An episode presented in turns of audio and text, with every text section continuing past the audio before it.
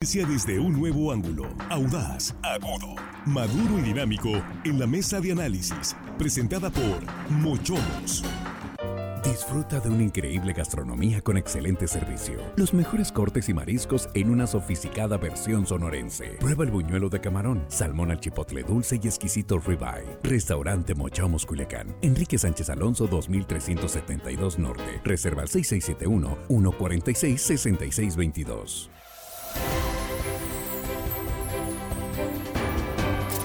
Estamos aquí de regreso, ya estamos en la mesa de análisis de línea directa en esta tercera emisión de este martes 18 de julio 2023. Y con el saludo a nuestros compañeros, aquí ya estamos listos en la mesa. Jesús Rojas, ¿cómo estás? Buenas tardes. ¿Qué tal, Víctor? Buenas tardes, buenas tardes a los compañeros y buenas tardes al auditorio aquí nos dice, unas traen fritos, tardes o noches, dicen, bueno, pues tardes, noches, ya son las 7, tienes razón. Buenas. Juan Ordorica, buenas. Buenas. Ahora sí que buenas. Buenas. Hello, estimado audiencia, los hablamos hoy martes, casi viernes. Saludos. Bienvenido. Armando Ojeda, ¿cómo estás? Buenas. tardes, noches, sí cabe el pues término, ¿verdad? Pues tardes, son tardes con olor a la noche, bueno. Los puristas. De, cualquier manera que, esta tarde, noche te sea excelsa a ti y nuestro auditorio. Muchas gracias, muchas gracias.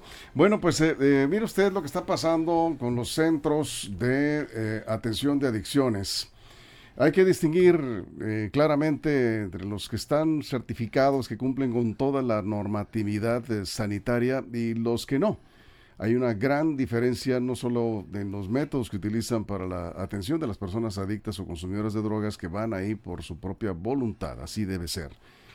Y otros que están siendo utilizados para Trabajos forzados, ya lo vimos en Angostura, para otro tipo de situaciones. Ordena la Secretaría de Salud, más bien el gobernador Rubén Rocha, la Secretaría de Salud, inspeccionar todos estos centros. Van a revisarlos a todos porque hay sospechas de que hay más casos de explotación laboral, Jesús. Sí, fíjate, Víctor, es un tema muy preocupante eh, que ha estado en diferentes medios, no solamente locales, sino en medios nacionales, en el Universal, Vanguardia, el Heraldo, Animal Político, el Imparcial Reforma, bueno, prácticamente todos los medios de comunicación daban cuenta de esta nota, trata de, eh, sobre trata de personas, liberan a jornaleros agrícolas secuestrados en Sinaloa.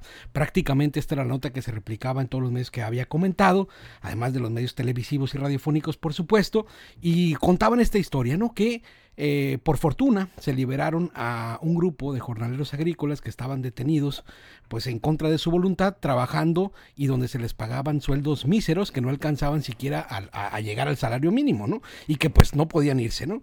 Las investigaciones pues corren a, cargo de la fiscalía y hay personas detenidas. Bueno, y fíjate que este delito en particular, el de trata de personas, ya sea con motivo de explotación laboral o de explotación sexual, en este caso laboral, eh, pues por fortuna en Sinaloa no llega digamos, ni a las 10 denuncias al año. ¿no? Es, es, un, es un delito de baja prevalencia.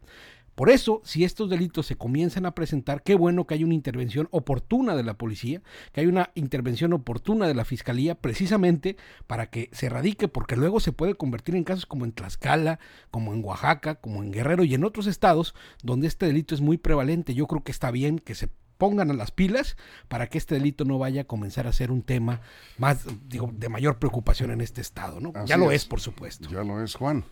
Un debate no solo nacional, sino mundial. ¿Qué hacer con los adictos? ¿Qué hacer? ¿Qué hacemos como sociedad con ellos? Eh, en los 80s, 90s, creo que en México existían centros de atención contra las adicciones, pero eran de gobierno. Algunos estados en, en México tienen, creo que Guanajuato, Nuevo León, tienen por ahí centros de atención públicos que son de gobierno, que hay dinero. En Sinaloa, no sé, creo que no, por lo que investigué, no hay centros de atención públicos, lo que hay son privados, asociaciones, fundaciones, pero no hay eh, de esta manera. En Estados Unidos, por ejemplo, también dejaron a las personas con adicciones libres, sobre, todo en California, están teniendo problemas gravísimos porque le recortaron eh, el dinero a los centros de atención y están libres en las calles, incluso ya tienen hasta ciudades en las ciudades eh, sobre todo en la parte norte de California, en San Francisco, donde ya están vagando por la calle los, los, eh, las personas con problemas de drogadicción. Y aquí en México el problema es qué hacemos con ellos.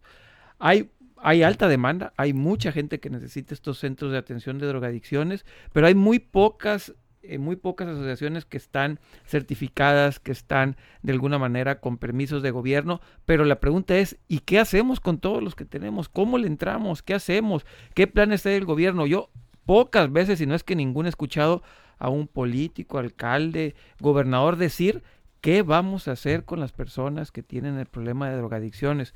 Y creo yo que al no haber una política pública en este aspecto en los centros de atención, en los centros de atención termina por haber este tipo de cuestiones. Donde no hay Estado, se terminan metiendo este tipo de asociaciones que no son utilizadas de la mejor manera. En Sinaloa se tiene 120 detectadas sin regulación. O sea, no compren con la, la pregunta es, ¿y qué hacemos con los internados? Eh, bueno, y la pregunta es, ¿todos están cumpliendo con la, eh, la normatividad que exige para la atención de estas eh, enfermedades? Porque finalmente es una enfermedad. A ver, ¿qué dices al respecto, Armando? Centros de rehabilitación le llaman uno. anexos también le dicen otros. Anexos. Anexos, sí. Ah. Se les conoce como anexos. Bueno, a ver, eh, en, plena época de las grandes comunicaciones, la tecnología nos permite estar al día en todo. Eh, hay todavía ese tipo de anexos, ese tipo de centros eh, que no están bajo el control de la autoridad no están registrados. Por lo tanto, si no están registrados, no hay control, no hay supervisión. Se convierten en una especie de cárceles ilícitas para muchos jóvenes, gentes, personas adictas a las drogas o al alcohol mismo. Porque en muchos de los casos, lamentablemente, la misma familia, cuando no soportan, este, no pueden controlar al adicto en sus hogares, le llaman, eh, tenía entendido, yo tengo entendido que hay una especie de, de los grupos eh, que, controlan estos centros, se llama la voladora. Hablan a la voladora y llegan a, a donde está el, señalado y así a, a, fuerza lo llevan, lo suben a un carro y se los, y lo conducen hacia el centro en donde supuestamente lo van a rehabilitar. Pero ¿cómo podemos pensar en una rehabilitación cuando no hay expertos, no hay psicólogos, no hay médicos, no hay psiquiatras, no hay especialistas en, la atención que pueda en un momento dado eh, ofrecer la alternativa de una rehabilitación para un joven, un adulto mismo. Bien. A ver, nada más un segundo. A ver, tenemos el audio del secretario de Salud para que lo escuchen. Sí, eh, efectivamente, sobre los centros.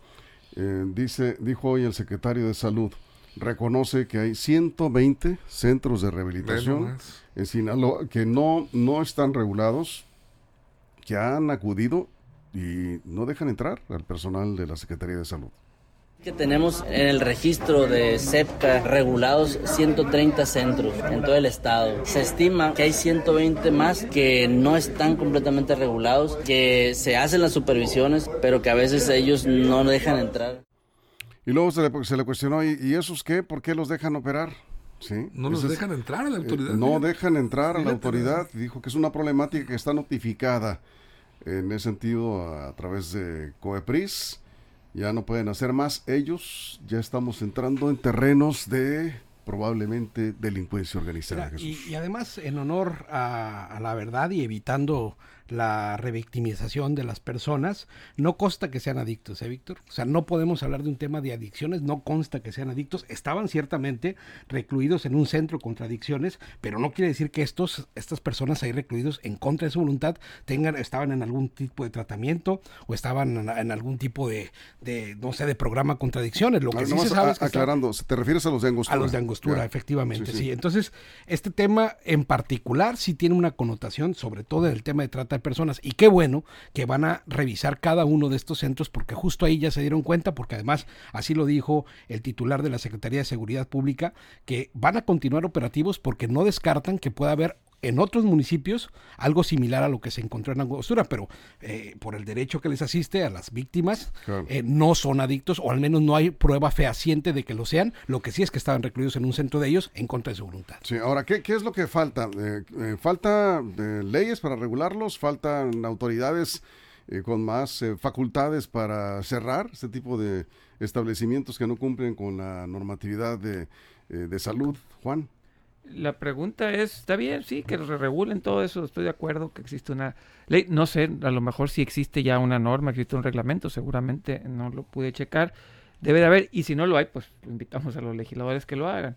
El problema es, y repito mi pregunta de, de mi participación inicial. ¿Qué hacemos? ¿Y qué hacemos? Adictos. ¿Qué hacemos? ¿Cuál es la política pública de este gobierno y de los anteriores? No nada más Sí. para culpar a este. Sí. Los anteriores, yo me acuerdo también que por ahí hubo unas notas donde algunos centros de adicciones fueron y levantaron gente del crimen organizado y hasta los mataron, creo que en Juárez por allá pasó esto. Sí. Pero siempre ha sido un problema. Pero ¿y qué hacemos? O sea, sí está bien, está, hay que checarlos, regularizarlos. Y si hay 120 centros de rehabilitación, desconozco cuántas personas habrá por centro, pues imagínense de qué estamos hablando de este problema. ¿Y qué hacemos? ¿Lo cerramos y mandamos a la calle a las personas que están recluidas? Si bien no todos pueden ser adictos, pero los que sean. ¿Y qué hacemos? ¿A dónde vamos? ¿El gobierno qué, cuál es lo que está dando de, de opción? Sí creo que tiene que ser un tema mucho, pero mucho más profundo que regularlos y cerrarlos, ¿no? Está bien, ciérralos. ¿Y qué opción le vas a dar a esas es. personas? Bien, Armando, antes de la pausa. Eh, el, el hecho de que una autoridad como un secretario de salud en el estado hable de cifras, de números, de centros detectados, 120, algo así. 120 que no están regulados. No están regulados. eh, quiere decir que sí saben de la existencia Ah, no, claro. de ellos. Sí.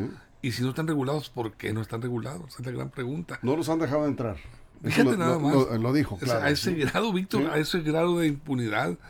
eh, eh, Ahora hemos- la pregunta eh, es, ¿qué hemos ley están llegado- violando?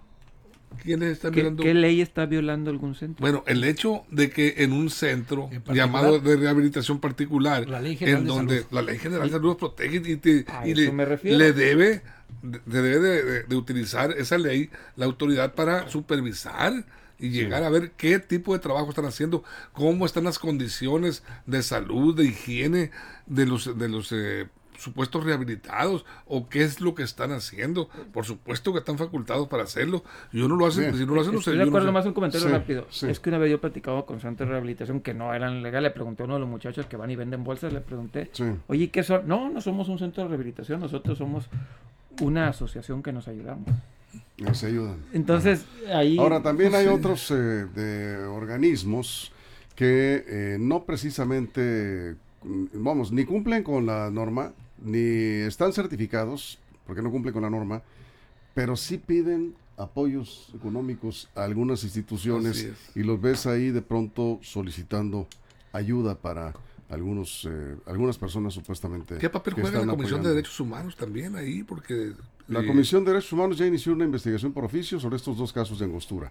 Pero más allá, vamos a ir a una pausa y cuando estemos de regreso nos va a tomar eh, una llamada Fausto Apodaca Cota. Él es el director sí, de una institución de que sí está certificada, que ha estado trabajando precisamente en este tema de las adicciones, es la unidad de tratamiento de adicciones. Y la idea es que nos diga brevemente en cinco minutos cuál es la diferencia entre un centro que sí cumple con la norma y estos, que no? y estos que no, que no están cumpliendo y qué, qué se puede hacer, ¿no? Para atender esta problemática. Vamos a la pausa, nos quedamos sin comerciales en redes sociales. Volvemos, estamos en la mesa de análisis de línea directa. Continuamos. Información confiable, segura y profesional. Línea directa. Información de verdad. Con Víctor Toro. Ahora comentabas, Jesús, efectivamente, en los casos de angostura, estos dos casos, que ya son noticia a nivel nacional, no eran propiamente personas adictas a las drogas, no eran centros de tratamiento de Eran adicciones. jornaleros que fueron detenidos o retenidos, hasta ahí se sabe lo que públicamente se ha dicho, ¿no? Lo que Secuestrados, están secuestrados, Sí, eh, levantados algunos dicen por algún grupo armado, y incluso vinculan a personas de otras nacionalidades con intereses en particular para los trabajos que desempeñaban. Todo eso está corriendo en una carpeta de investigación, supongo, y ahí pues se. Entonces, digamos que el lugar físico en donde estaban, pues bueno, efectivamente era un, o lo que aparentaba ser un centro de rehabilitación, pero bueno, desde lo que estaban haciendo estas personas, pues definitivamente no tenía nada que ver con un tema de rehabilitación, sino más bien con un tema de explotación laboral. así es, Juan. Eh, si muchas cosas pasan en esos centros, muchísimas cosas que no sabemos y que deberíamos de saber. El gobierno hace bien, insisto, en regularlos, en tratar de, de poner orden, pero creo que también es falta de presupuesto. Eh, ¿Qué tanto presupuesto tiene el propio gobierno para poder regular, para poder checar cuántos psicólogos tienen para poder entrar a estos centros, cuántos inspectores tienen? También es un tema de presupuesto, todo es, al final de cuentas, tema de recursos y lana. Y no sé, en verdad, si la COEPRIS tenga esta cantidad de recursos para poder checar, porque habla de 120, la verdad se me hacen muy pocos, muy, muy pocos. Para todo el Estado yo creo que hay más, son más clandestinos los que debe de haber. Y, y sí, obviamente, derechos humanos tiene que intervenir ahí si hay una denuncia. El problema es quién está denunciando estas situaciones. Debe de haber la familia, sobre todo, que muchas, muchos de los internados ahí, algunos dicen que no vuelven a sus casas porque se van a otros lados, etcétera, etcétera. A mí me ha tocado tener amigos, yo he ido a visitarlos a estos centros de rehabilitación, donde me tocó ir a ver, están más o menos bien, le pregunté, ¿están certificados? No, dice, pero aquí nos ayudamos entre todos. Y, y le preguntaba, oye, ¿y te ha servido? La verdad, sí. El problema es cuando salgo. Cuando salgo vuelvo a caer y es muy difícil que tenga yo acceso a psiquiatras, a psicólogos que me puedan dar mantenimiento. Por eso hablaba de la política pública en general, hay muy poco que se pueda hacer para estas personas que necesitan apoyo. Armando. Falta de recursos, ¿para qué? Para, para poner a funcionar bien en forma. Primeramente, que detecten las irregularidades, que detecten las necesidades. ¿Cómo van a detectar si no, si no los dejan entrar? No concibo yo que a una autoridad que llegue una, un grupo de, de, de policías ministeriales. Ah, no, no, No, no, no, no, no. Ahora la bueno. Secretaría de Salud. O de la Secretaría de Son inspectores de la COEPRIS. Bueno, sí. acompañados, pues, y nos dejan. Venimos a supervisar, no les venimos No, a pero no, detener no a pueden llegar con elementos de la policía si no hay una denuncia específica de que están personas retenidas ahí. Pero la- estamos hablando de centros en donde sí. Sí. hay personas consumidores de drogas, pero que no cumplen con la norma.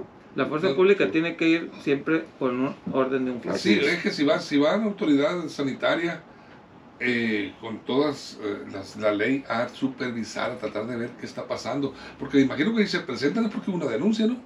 No necesariamente. O por sí mismos detectan ellos, o sea, andan Sí. las brigadas de salud investigando, anexos, se centros puede- de- pueden de hacerlo, así como- No, no, sí pueden hacerlo. Así como los supuesto. restaurantes van y checan Sí, igual. y Sí pueden hacerlo, pero yo no he sabido de que hay un operativo Ahora, le para detectar esos tipos de Mira, le centros. correspondería a los ayuntamientos, si no tienen los permisos y las regulaciones necesarias, cerrar los centros. ¿eh? Pero pues ya vimos, en el caso de Angostura, pues está muy superado y así mismo lo, lo hacía ver el alcalde, Sí. el tema del- de los centros, de estos centros en particular, con las posibilidades que tienen municipios pequeños, como este que se presentó, para poder aplicar sus, sus reglamentos y sus... Sí, sí, porque ahí ya, ya te estás- ya se están enfrentando a, a otro tipo de Sí, delincuencia, ya ¿no? no pueden. Sí, no. Pues que van a poder con una patrullita de, y tres municipales, ¿no? Pues que van a poder. Ahí vamos ya de regreso del corte.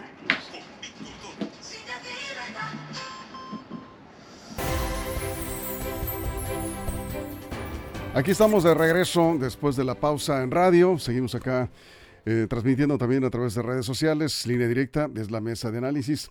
Hemos estado eh, hablando esta semana de estos operativos en Angostura.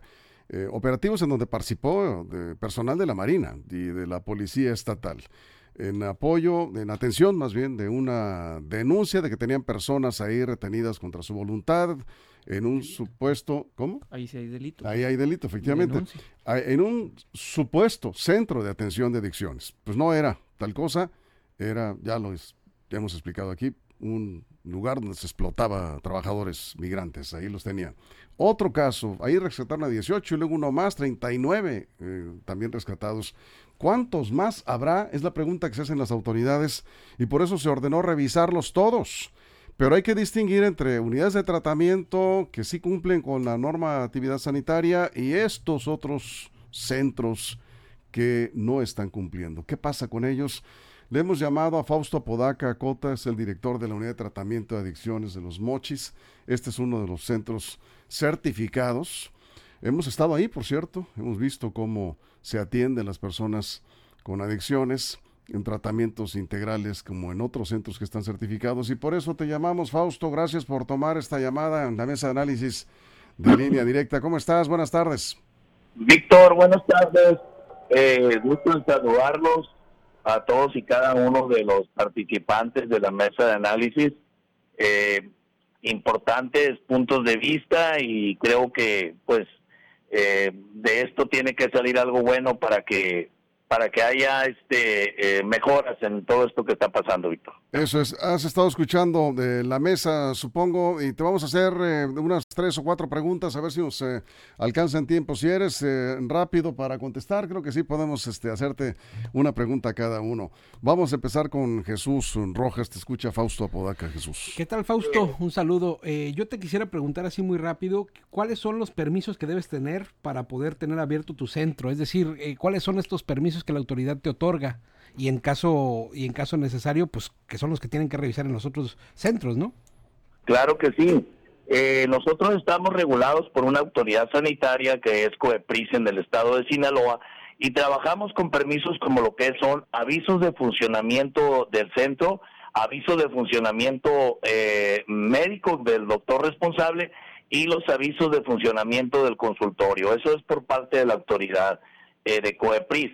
Eh, a nivel Estado, el Consejo Estatal para la Prevención y Tratamiento de Adicciones, CEPCA, que dirige la doctora este, eh, María Luisa Torres, nos entregan también un registro estatal en base a un este al cumplimiento de una norma y en base a una supervisión que nos realizan en donde debemos de tener un modelo de tratamiento explícito, avalado por ellos mismos, donde se nos comprueba que debemos de tener personal eh, profesional como psicólogos, médicos, consejeros, operadores e incluso nosotros mismos como directivos que debemos de tener este eh, una eh, probada pues vaya de que estemos limpios de que tengamos este también la preparación y y este que estemos regulados eh, por ellos también. Ustedes atienden, Fausto, eh, perdón, Fausto, por tiempo, eh, ustedes atienden desintoxicación, atención médica, terapia individual, grupal, apoyo espiritual, incluso, ¿qué más? Es correcto, mira, es, es este es un tratamiento integral porque la persona llega físicamente deteriorada, inmediatamente el área médica eh, debe de atender lo que viene siendo la desintoxicación, el área terapéutica atiende lo que viene siendo este la estabilización, el área espiritual o el área de, modelo alternativo religioso atiende esa área emocional y esa área en la que el adicto llega con muchos problemas. Es una de las tratamientos de una enfermedad de las más difíciles, Víctor, porque pues habitualmente un consumidor viene por muchos años de consumo y, a nosotros nos dan muy pocos meses para poder este, rehabilitar a esta persona. Bien, vamos contigo, Juan Ordurica. Fausto, ¿hay, ¿hay centros públicos eh, financiados por el gobierno? ¿Ustedes reciben dinero del gobierno o cómo se financian ustedes? También esta pregunta mm, sería importante. ¿Cómo, cómo reciben recursos? ¿El, ¿El gobierno les da? ¿El gobierno tendrá algún centro especial? ¿Cómo funciona la parte de los dineros? Perfecto. Eh, estos centros son asociaciones civiles que funcionan con recurso propio, en su mayoría con una aportación voluntaria de los familiares para los gastos que tenemos. Si cumplimos con las normas y obtenemos el reconocimiento o la certificación federal de CONADIC, CONADIC nos apoya con una o dos becas al año, eh, cantidades que pueden ser de los 30 a los 40 mil pesos a nivel estado el, el, FICA, el también tiene apoyos en becas de tratamiento que ellos mismos otorgan a los centros que cumplimos con la que cumplimos con la regulación estatal. Mira, es mínimo el apoyo, pero este la autoridad está haciendo algo al respecto, pero creo que nunca es suficiente. Eso es. Armando Ojeda, vamos. Sí, muy buena tarde, Fausto yo le quisiera preguntar, Fausto, si en esa unidad de tratamiento de adicciones que tú eh, en cabeza representas, diriges, eh, eh, si ahí cómo llegan los, los, los, pacientes, ¿los lleva la familia o ustedes tienen una red de detección de, de, adictos? ¿O cuál es, cuál es el mecanismo, el modelo que ustedes manejan para este pues tener la atención esa, brindar esa atención a los jóvenes o adultos aquí en el estado. Y si también te quisiera preguntar, preguntar de pasada, si tienes conocimiento tú de algunos centros en donde que operen y regularmente donde se maltrate también eh, a algunos de los eh, que están ahí pues internados. Claro, te lo digo con mucho gusto. En el municipio de Ahome, en la ciudad de Los Mochis, donde trabajamos, tenemos la supervisión constante de un instituto municipal eh, de la actual administración del licenciado Gerardo Vargas, que ha estado en constante supervisión y no hemos detectado ni tenemos este tipo de problemas que han pasado en otros municipios. La manera en que llegan los pacientes, los usuarios o las personas con problemas son de varias maneras, Armando. Una de ellas es voluntaria, la otra llega a petición familiar, cumpliendo con un protocolo de notificación al Ministerio Público, este, eh, una, una eh, carta que el médico responsable hace sugiriendo, recomendando el internamiento y cumpliendo con ciertas normatividades internas. También hay otro tipo de ingreso, el ingreso obligatorio que nos refieren las autoridades como juzgados o autoridades como eh, de personas de preliberación que, deben de cumplir con una rehabilitación. Entonces, eh, existen varios tipos de internamientos y todos tienen que cumplir con una normatividad. Fausto, eh, brevemente eh, te, preguntaría, porque aquí nos están este, preguntando sobre el tema de angostura, ¿qué puede estar pasando ahí en estos casos? Eh, brevemente, si nos puedes decir, no son centros de, de, tratamiento de adicciones, son, son otra cosa, evidentemente, pero la autoridad sospecha de que puede haber más de estos casos de explotación laboral disfrazados como centros de tratamiento de adicciones. Nos apena que esté pasando esto porque no es justo que se esté eh, generalizando a nivel Estado eh, con los que tenemos años dedicándonos a estos y que hemos estado haciendo un esfuerzo por estar regulados y certificados. Desconozco si es la parte de mucha gente que anda en la indigencia, que no tiene dónde vivir, que no tiene dónde comer y que probablemente se ha se ha hecho un uso indebido de esto, mandándolos a trabajar o, este o haciendo algún tipo de explotación. Desconozco el tema concretamente qué pasó. Lo que se les puedo asegurar, Víctor, que en la región donde estamos nosotros, este, no está pasando. Jesús, algo más más eso que estás diciendo, es una labor muy noble la que ustedes realizan, porque además es, una población que, que pues eh, francamente está en condiciones complicadas. Ahora, ¿trabajan las personas que están con ustedes, realizan algún tipo de labor como para compensar sus alimentos o algo así? Eh, no, eh, no tenemos nosotros dentro de nuestro modelo de tratamiento que es tanto de ayuda mutua como este como mixto y profesional, no tenemos ese tipo de actividad. Las personas cuando egresan de la institución se van con un proyecto laboral, pero ya cumpliendo este con todo el protocolo de rehabilitación. Muy bien. Juan, ¿algo más? Sí, más o menos cuánto, obviamente depende del problema con el que ingresen, pero el promedio, ¿cuánto tiempo están las personas adentro con ustedes? Un promedio, desde que entran hasta que salen. Las autoridades federales y estatales nos han sugerido en base eh, a la experiencia un alrededor de seis meses, de seis a, nueve meses, dependiendo eh, del problema con el que lleguen y el grado de la severidad de la adicción. Eso es, Armando. Sí, yo, yo de verdad eh, felicitar a Fausto Apodaca por esta loable, para mí es una loable labor. Qué bien que existan centros, pero eh, debidamente regulados, Fausto, como el que tú encabezas, y ojalá que no afecte, ojalá que no afecte ese funcionamiento de, de, centros como el que tú encabezas en con este problema que se han presentado en algunos eh, eh, municipios como Angostura, ¿crees tú que vaya a afectarles de alguna manera a otros centros esta situación? Fíjate que considero que sí puede afectar porque eh, es mediático, la característica o el tema de la elección es de por sí solo nadie, a todos nos hace ruido. Entonces esto que está pasando puede bajar un poquito la perspectiva favorable de las familias que tienen una necesidad de internar. Pero estoy confiado en que las autoridades estatales, encabezadas por la doctora de, María Luisa Torres de CEPCA, y cada quien en su municipio, vamos a tener la certeza de que a través de las supervisiones estamos nosotros en la mejor disposición. De hecho, los centros en la zona norte acaban de ser supervisados a nivel federal y estado y sabemos que se va a salir adelante con esto. Esteban Ramírez de CREAD, uno de los eh, impulsores de estos centros fundadores, eh, dice que los centros reconocidos en el Estado y certificados reprueban este tipo de acciones que violan las garantías individuales. Ya lo vemos, los que están cumpliendo, los que están haciendo, como dice Armando, esta labor eh, con apego a la normatividad, pues obviamente, ¿cómo? Pues sí, exacto, este no, no, no, no está contemplado. Hay algunos campamentos que tienen otro tipo de métodos que también funcionan y están supervisados, pero con respeto a los derechos elementales. Una pregunta finalmente, ¿ustedes tienen espacio o están saturados? Eh, actualmente, en este caso, eh, se cuenta ya con, con las eh, con los cupos limitados y Sí. saturados Sí. por la demanda que hay de, de problemas de adicciones, Víctor. Ese es el problema de fondo que ya Y hay mucha gente que no tiene Sí. en dónde No, este, pues Sí, tener sí, sí. esos ese tipo de Es lo ayuda. que comentabas, Juan, hace un momento, pues ¿qué hacemos? Y no hay una política ¿y a- pública. ¿Y a dónde van? No hay Pues, o una sea, política Necesitan ampliar instalaciones, estos que sí están certificados, pero para ello requieren presupuesto, Recursos. presupuesto, presupuesto. recursos públicos para ello. En Es estos correcto. centros, ¿no? Fausto, te agradezco mucho que nos tome la llamada. Muy- Muchas gracias. Buenas tardes. Gracias, buenas tardes. Gracias. Fausto Podaca, de la Unidad de Tratamiento de Adicciones Los Mochis. Pues nos vamos. Sí, los gobiernos hablan de combatir la drogadicción, pero no hablan de rehabilitación.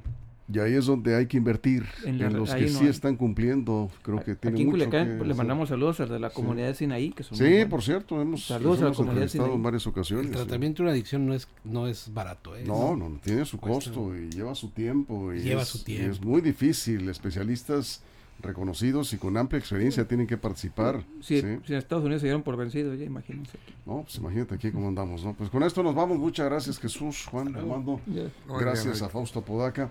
Gracias a todo el equipo de la producción. Gracias a usted por su compañía. Pásela bien. Mochomos presentó la mesa de análisis. Información de verdad que suma valor. Conéctate en el sistema informativo más fuerte del noroeste de México. Esto fue Línea Directa. Información de verdad con Víctor Torres. Información confiable con fuentes verificadas y seguras. Línea Directa. Información de verdad con Víctor Torres. Esta es una producción de RSN, el grupo de comunicación más fuerte de Sinaloa. Línea directa.